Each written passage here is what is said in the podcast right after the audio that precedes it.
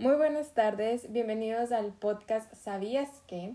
El día de hoy hablaremos acerca de el tema ¿qué es una infección? La infección es una invasión y multiplicación de agentes patógenos en los tejidos de un organismo, los cuales pueden causar una serie de signos y síntomas y para poder entender un poquito más tomaremos como ejemplo la gripa. La gripa es un virus que entra a un organismo, en este caso puede ser tú mismo, y puede causarte fiebre, dolor de cabeza, escalofríos, sudoración nocturna, congestión nasal. Esto es debido a la invasión de esos agentes patógenos que ya están causando esta enfermedad. Pero la infección no solamente sucede porque sí, esta lleva una serie de pasos para poder llegar a ser una infección y poder causar daños a un tejido. En esta serie de pasos está como primer lugar la adherencia, luego la colonización, luego la multiplicación y por último el daño. Hablaremos muy rápidamente de estos para que podamos entender un poquito más acerca de la infección. La adherencia es cuando los microorganismos entran a las células del hospedador. Después, la colonización es cuando el desarrollo de estos organismos suceden ya dentro del hospedador de igual manera. Después está la multiplicación, que es cuando ya están en las células del hospedero estos microorganismos.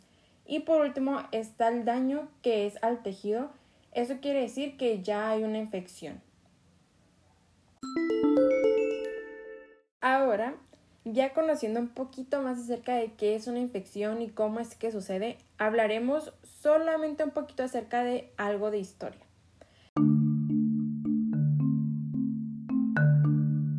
Hablaremos acerca de un autor en particular que llamó un poco mi atención. Hay muchísimos autores que dieron grandes aportaciones a todo esto del control de infecciones, acerca de la microbiología, pero el día de hoy hablaremos acerca de Edward Jenner, que es un inglés, es un cirujano inglés que en 1796 desarrolló el concepto de vacunación. Esto lo logró inmunizando a un muchacho de 8 años contra viruela usando el líquido de la vacuna. Él inyectó más adelante el virus de viruela en varias ocasiones en el muchacho probando que él era de hecho inmune.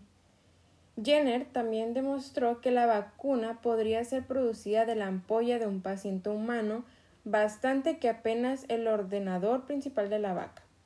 Esto probó el valor de la inmunización protectora contra la enfermedad mortal que mató al 10 y 20% de la población en ese entonces. Gracias a eso, en 1840 el gobierno británico introdujo las vacunaciones libres suprimiendo el procedimiento inseguro anterior del variolation, que es la inoculación con el virus de viruela. La vacunación de la viruela se extendió por toda Europa e incluso a nuevos mundos, como lo son Asia Oriental y China, un benefactor verdadero a la humanidad y muchos países lo honraron durante su curso de la vida.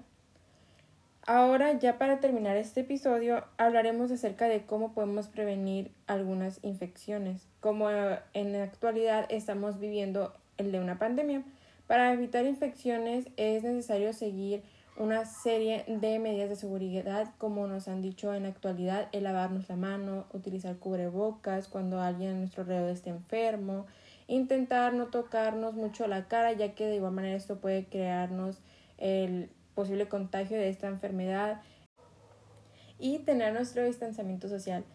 Este tipo de medidas de seguridad las debemos de implementar en cualquier escenario para poder evitar una posible infección y la propagación de esta misma. Esperamos que este episodio de este podcast haya sido de su interés. Muchas gracias por su atención. Hasta luego.